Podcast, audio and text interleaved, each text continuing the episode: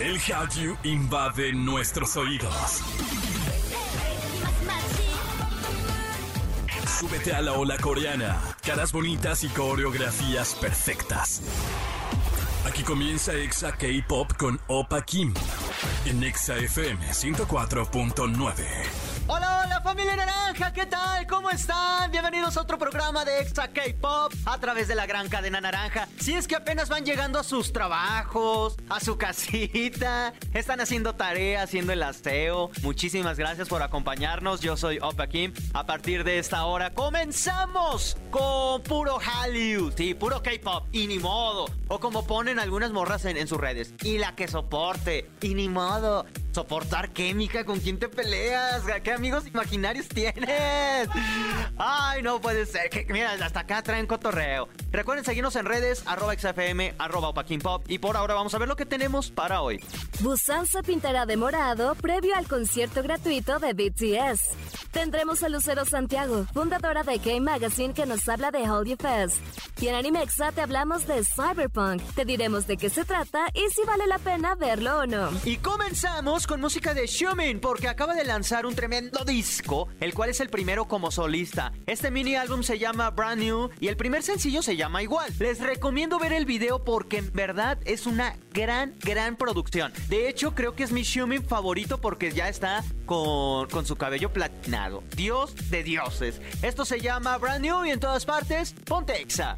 Exa K-Pop. Continuamos con más de Exa K-Pop y uno de los conciertos más esperados en Corea del Sur es el de BTS porque además será gratuito. Y debido a esto, Busan se pintará de morado. A partir del próximo 3 de octubre y hasta una semana después del concierto de BTS, la ciudad de Busan se teñirá de morado, el color oficial del grupo de K-Pop. El concierto gratis de BTS llamado Yet to Come in Busan se realizará el 15 de octubre en el estadio principal Donde se apoya a la ciudad para ser la sede de la Expo Mundial 2030. Este proyecto de luces se llamará The City, donde habrá varios eventos, entre ellos una exhibición donde repasará los nueve años del grupo. Habrá tiendas oficiales vendiendo merch oficial, un parque de diversiones que será iluminado de color morado, habrá fiestas y shows de láser y fuegos artificiales. Además, varios hoteles ofrecerán comidas especiales y se pintarán. Todo el Army está esperando este concierto que promete ser uno de los más emotivos de BTS. Aquí la pregunta es, ¿lo podremos ver, ver en alguna plataforma? Este nuevo concierto de BTS Yet to Come in Busan estará en, en estará en plataformas, ya acaban de confirmar en este momento que sí, lo vamos a ver. Pero lo vamos a ver en, a través de una pantalla porque somos pobres y no podemos ir hasta Busan en un fin de semana coquet. no tenemos ni vacaciones, básicamente. Por ahora vamos con música. BTS, Yet to Come. Y en todas partes, ponte Exa. Exa K-Pop. Y se los dije, tenemos invitados especiales a una persona que me da muchísimo gusto volver a ver. Ella es Lucero Santiago, ¿cómo estás? Ay, muchas gracias, gracias por invitarme, un gusto volver a verte después de mucho tiempo. Muchos, muchos años. Para los que apenas lo están escuchando, apenas conocen el programa son, o son nuevos, eh, Exa K-Pop surgió como proyecto de televisión en Exa TV yo no, yo tengo un nombre, evidentemente. Pero en aquel entonces estaba buscando y era como, ¿cómo me nombro? ¿Cómo me nombro? Lucero, tú, tú me tienes que bautizar. Y ella, de hecho, es la, la que me puso el nombre. Por eso, ¿desde cuándo te conozco? Ya lo sé. Miren, ay, me, bueno, mis créditos, muchísimas gracias. ¿Por qué mentiría en una historia real? Si soy Opa Kim es porque acá la, la, buena Lucero no, nos me ayudó, me aconsejó, fue mi sensei.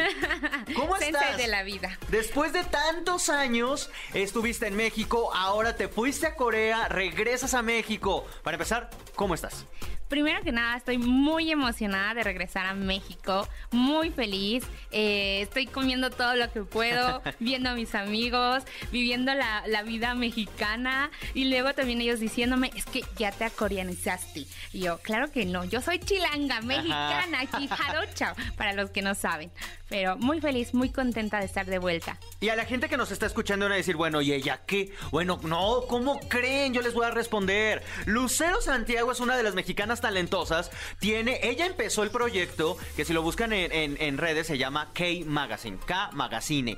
Eh, y además ya estás en otros tantos proyectos que nos vienes a platicar. Así breve, K Magazine, ¿cuándo surgió, Lucero? Eh, K Magazine nació en enero del 2015 como un proyecto de universitario. Yo estudié periodismo. Sí. Ok. Entonces ya tiene sus añitos. Vamos a cumplir el próximo año ocho años. Eh, bueno, ya saben, ¿no? Uno que es periodista y al mismo tiempo tiene este amor, pasión por el K-pop y los K-dramas. Y a mí me encantaba mucho este, ver dramas y, también escuchar y decir por qué la gente no está leyendo esto, ¿no? Eh, y se me ocurrió que podíamos hacer un blog en ese entonces, eh, ya sabes, blogspot.com o wordpress.com. Y entonces iniciamos así, lanzamos este proyecto en la universidad con mis compañeros de clase. Eh, mis amigas, más que nada quienes me apoyaron siempre en creer en mis coreanadas. Y gracias a ellas, la verdad es que con el tiempo fuimos creciendo y se convirtió en la plataforma que distribuye contenido, que tiene entrevistas con artistas de K-pop, que gracias a todos estos años hemos podido entrevistar a Super Junior, a BTS hace muchísimo tiempo, antes de que fuera famoso, Red Velvet, y hoy en día traemos otras entrevistas también. Me acaban de decir por ahí que vamos a tener entrevistas también con un artista que quieren mucho, que creo que no sé si lo puedo decir Sí, dilo, dilo, dilo. Lo han pedido mucho con Kim Hyo-yeon. Ah, entonces, sí, sí, espero que todo nos vaya muy bien. Y bueno, la verdad es que K-Magazine es más allá de ser una plataforma y un medio de comunicación digital, es este puente que busca conectar al mercado latinoamericano con Corea, ¿no? Y eso siempre ha sido algo que he querido hacer, es nuestra misión y creo que hoy lo estamos logrando. Y está bien padre porque luego al K-pop en aquel entonces, estoy, ahorita ya es ya está en todas partes, suena con todo, luego muchos se suben, pero el K-pop antes no era como tan famoso, era como como muy de nicho, muy muy muy, escondido. Y qué padre que esto surgió como al final sí universitario, pero de un hobby, porque yo te conozco y sé que eres la más K-popper entre los K-popper. Y esto además fue creciendo y creció a tal nivel que ahora ya se volvió una startup mundial. Sí. Y es por eso que estás en Corea. A ver, cuéntanos. bueno, la verdad es que creo que fui una fan como todos. Yo sigo siendo una fan como ustedes que nos escuchan, como tú, como, como yo, que iniciamos en esto. Y como bien dices, era algo que yo sabía que más que una moda iba a quedarse, era algo que venía muy fuerte.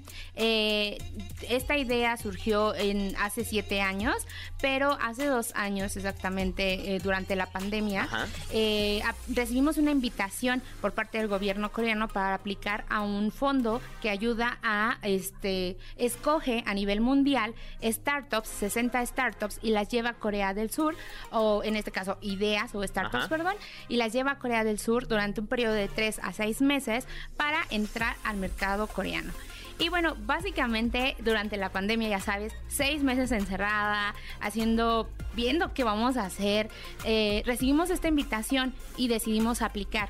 Muy sinceramente te digo que yo nunca pensé que nos íbamos a quedar y resulta que nos avisan en menos de dos semanas que tenemos que agarrar las maletas e irnos a Corea. ¡Wow! ¡Qué padre! Y fue algo choqueante, ¿no? Es como... Sí, me imagino. Estuviste seis meses en casa sin salir, sin ver a nadie, en todos los temas de las precauciones por la pandemia y de repente tienes que cruzar el océano para irte al país que más, en mi caso, es uno de mis países favoritos, por, por supuesto y la verdad es que tomé una de las decisiones más importantes de mi vida junto con el equipo que me apoya muchísimo, que hoy somos un equipo muy grande realmente. Y tomé ese avión y me fui, me fui a Corea. Eh, decidí estar allá. Estuvimos en este periodo de tres meses y después pasó los seis. Y después resulta que, bueno, fuimos, pasamos a ser parte de lo que es ser una startup coreana en Corea. Incorporamos como la Startup K Magazine y con ello pues muchas otras cosas que hemos estado trabajando y por eso también estamos hoy de vuelta aquí en México. Mira nada más qué cosa tan belleza, de una maleta y un montón de sueños ahora es una realidad. Dentro también de los proyectos que tienes es el Hallyu Fest, que es una, una convención, le podemos llamar así, un festival, Es un festival. De, de- relacionado con todo lo del Hallyu, que es básicamente la ola coreana. Sí. Ya no es la primera vez que sucede. Ya, No. ¿En qué edición van? Vamos a hacer, esta es la tercera edición. Tercera edición, ok. ¿Y eh, cuándo la tienen? ¿Cuándo va a ser? ¿Qué va a pasar? ¿Qué sucede? El Hallyu Fest, justamente, como tú sabes, es un festival, lo que busca es conectar a estos fans, ¿no? Que todos estamos viviendo de manera Sí, sí, sí. virtual y queremos vivir la experiencia coreana. Eh, este año está pensado para diciembre, entonces eh, aún no te puedo decir bien las fechas porque No, estamos hombre, cerrando bien. Ah, no es cierto, no es cierto. Pero estoy segura que va a ser entre el 16 o el 17, o bueno, entre esas fechas está pensado, aún no está como bien, o sea, la fecha nos falta. Eh, y lo que vamos a hacer igual es tener en mesa de discusiones temas sobre K-pop, sobre K-drama, sobre cultura coreana. Y ya lo- luego lo platicaremos en otro momento, ya que tengamos más tiempo, sobre este, este fenómeno que también me, a mí me llama mucho la atención, el cómo los coreanos llegan a México Ajá. y de la nada, ¡pum! Influencer, y digo, no estoy tirando hate ni mucho menos, que no se malinterprete. Está bien, por mí que lo hagan. Pero al contrario, ¿cómo se vuelve tan complejo para un mexicano? En otro en Corea específicamente. Claro. ¿Qué fenómeno pasa? Obviamente habría muchísimo que platicar y eso lo dejaríamos para otro. ¡Ve cómo lo dejamos! ¡Ese lo dejamos para otro episodio! Pero ¿a poco no te parece sorprendente? Yo sigo pensando qué sucede y creo que es más entre nosotros los mexicanos que entre sí los coreanos. Mm, Ya luego lo hablaremos, Sí, si te parece. Sí, Sí, Pero- porque también vi que tuviste la oportunidad de hablar con Chris, eh, Con- con Cristian Burgos, que Ah, está ¿sí? en televisión. Bueno, Chris es una Han historia un hermosa. eh, mexicanos en Corea Es hay el más, el muchísimos. super top. Y creo, digo, sin demeritar a los demás mexicanos, porque también ha venido. Ay, se me olvidó el nombre de esta chica, conduje con ella. eh, los, ay, el. eh, Ah, me- Carla. Ajá. También, eh, o sea, es mexicana, está triunfando, pero sí lo que ella se ha enfrentado es muchísimo más que lo que un coreano se enfrenta aquí. Claro. ¿No? Algo muy interesante. Y es Quizás raro, ya, es raro. ya es para la otra sesión, Ajá. como dices. Pero justo creo hace poco en las fiestas nacionales que este año iniciaron en Corea, Sí. tuve la oportunidad de ver a muchos mexicanos eh, que están haciendo cosas increíbles en Corea, ¿no? El problema es que justo no hay, las voces eh, están ahí, se quedan ahí, pero no hay otras personas que los promuevan o no usan mucho las plataformas digitales porque a lo mejor a ellos no les gusta mucho. Pero es muy difícil eh, hacer otras cosas en otro país. Eh, creo que sí, hay como la brecha es muy diferente, como el nivel de potencial en el que puedes crecer en Latinoamérica es grande. Y creo que por eso mismo tenemos que seguir insistiendo justo en ser este puente, ¿no? Entre ambas culturas y enseñar cómo en ambos podemos hacer grandes cosas. A mí me sorprende que los coreanos, no voy a decir nombres, pero los que han venido al programa siempre es como, es que en mi país yo nunca hubiera hecho esto, en mi No. país no hubiera sido posible hacer esto. Y no quiero decir tal cual porque si menciono algo en específico van a decir, ah, está hablando de... Entonces por eso simplemente lo señalo así, pero es un fenómeno que te lo juro que más allá del K-Pop, más allá, sabes que esto, pues al final eso es- son fenómenos sociales, pero sí me cuestiono y digo... Aquí hay algo que está pasando, todavía no logro descifrar o todavía no lo he puesto sobre la mesa porque son temas como bien largos. Pero ya un día lo hablaremos. Yo creo que al final es porque México siempre ha sido un país clave para todo, ¿no? Para la industria musical. Eh, hace años, o sea, muchos de los artistas llegaron primero a México para salir y ser el boom, ¿no? Entonces me, me siento muy orgullosa de ser mexicana, de estar en Corea también y también de poder ser ese puente en el que podamos hacer y enseñarles de, ah, mira, también nosotros Sí. podemos hacer cosas chingonas en otro país o al revés, ¿no? También podemos llegar a México y podemos hacer esto, ¿no? Wow, qué chido. Es que está bien padre todo lo que están haciendo. En verdad, revisen eh, las redes de K-Magazine, cómo los encuentran en todas partes. Estamos en www.kmagazine.mx y en todas las redes sociales como arroba kmagazine. Y bueno, ahí nos pueden encontrar, nos pueden escribir y estamos ahí, siempre contestando. Ahí está, para que lo sigan. Y a ti también, ya de una vez, que te sigan. bueno, mi, yo solo uso más Instagram, entonces me pueden seguir como Lucero Inseul. Qué original. Ay, no puede ser. ¿Qué se me ocurrió? Qué Pero bueno. original, nunca se me ocurrió. Sí. Eh, y bueno, si quieren me pueden, si les gustaría colaborar en K Magazine o hacer algo o cualquier cosa, escribir en K Magazine, también nos pueden mandar un mail a, arroba, a contacto arroba kmagazine.mx. Siempre recibimos colaboraciones, estamos abiertos si quieren escribir y son jóvenes Sí. periodistas, estamos ahí. Y Lucero, eh, Santiago, muchísimas gracias. Una mexicana que fruta vendía, no sé, pero que sí vive eh, en Corea y que la está rompiendo. Muchísimas gracias por haberme acompañado. Muchas gracias, gracias a todos, gracias por invitarme. Un gusto volver a verte y vamos a seguir conectándonos seguramente. Por ahora vamos con música y en todas partes, ponte Exa. Exa K-Pop. ¿Sabías que dentro de los planes del presidente de Surcorea, Yoon Suk-yeol, está incrementar la competitividad de la inteligencia artificial? Pues esta semana se anunció que se pretende una inversión de 35 mil millones de dólares para aumentar el nivel de competitividad y colocarse en el número 3 de líderes mundiales en este sector. Por ahora vamos a un corte y al regresar, hablando de inteligencia artificial, hablamos de la serie Cyberpunk con Sansi. Exa K-Pop. Animexa con Sansilu. Y como siempre tenemos obviamente a la waifu Sansi, ¿cómo estás? Oli, muy bien, muchas gracias. Ya aquí de nuevo para hablar del anime del momento. Se te extrañó, fíjate, pero me dio mucho gusto que fueras a gaming. Sí, es que ya sabes que a mí me gusta de todo y estar en un programa de gaming también es como estar así en mi propia casa. Ah, y además en tu casa es la Casa Naranja. Hoy vamos a hablar de un anime o una serie. Para empezar es el primer debate. Esto se llama Cyberpunk. Waifu, ¿qué es? Un anime. Pues a ver, a ver. Sí, sí, sí, estoy dura y dale que sea anime porque sí fue hecho por animadores japoneses aunque venga de algún videojuego, como ya anteriormente hemos hablado, como videojuegos que después hacen animes o animes que después hacen videojuegos, creo que este cae perfectamente en estos eh, debates, pero sí termina siendo anime porque todo lo que está, o sea, todas las producciones, todos los animadores, los directores de arte, todo vienen siendo del el estudio Trigger. Ok, que, que creo que aquí la, la, duda está realmente porque es como combinaciones y producciones mezcladas, ¿no? O sea, tanto hay personas norteamericanas como japoneses. Entonces por eso es como serie o anime. Tú dices que anime, pues ni modo, es anime. ¿De qué trata este anime, waifu? Pues es la historia de David Martínez, que es nuestro adolescente que busca sobrevivir en un mundo distópico en donde las modificaciones del cuerpo son así algo súper necesario para sobrevivir, pero como en todo hay un mercado ilegal y es un mercado negro de las modificaciones él entra de una extraña manera, entra a este mercado negro y lo lleva a ser parte de una banda que podríamos decirlo que son como justicieros en contra de una de las empresas que pues dominan muchísimo estas partes de las modificaciones. Déjame decirles que las modificaciones, porque cuando aquí hablamos de modificaciones es como, bueno, te hiciste un piercing o te cortaste la oreja, ya tienes forma de elfo. No, aquí las modificaciones sí son como de cyborg y son modificaciones como para tener más fuerza, eh, para verse como que más, pues más ponchado, por decirlo de esta manera.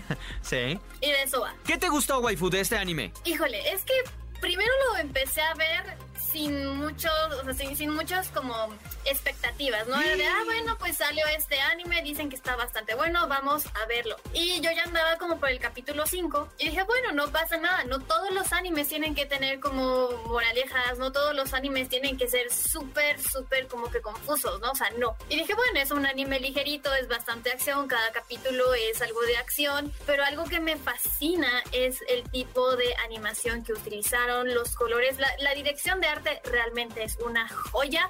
En cuestión de historia, creo que le daría como un 8 porque realmente la historia es buena. ¿Es cierto lo bueno? Igual que tú. La, producción de, de, arte, todo lo, relacionado a arte me encantó. La música también es muy buena, que se me hizo muy diferente, porque normalmente siempre escuchamos como bandas sonoras japonesas, ahora son bandas eh, en inglés, no necesariamente norteamericanas, lo cual a mí me pareció increíble, por eso lo sentí e incluso más como serie que como anime. Pero bueno, tú ya dijiste que es anime.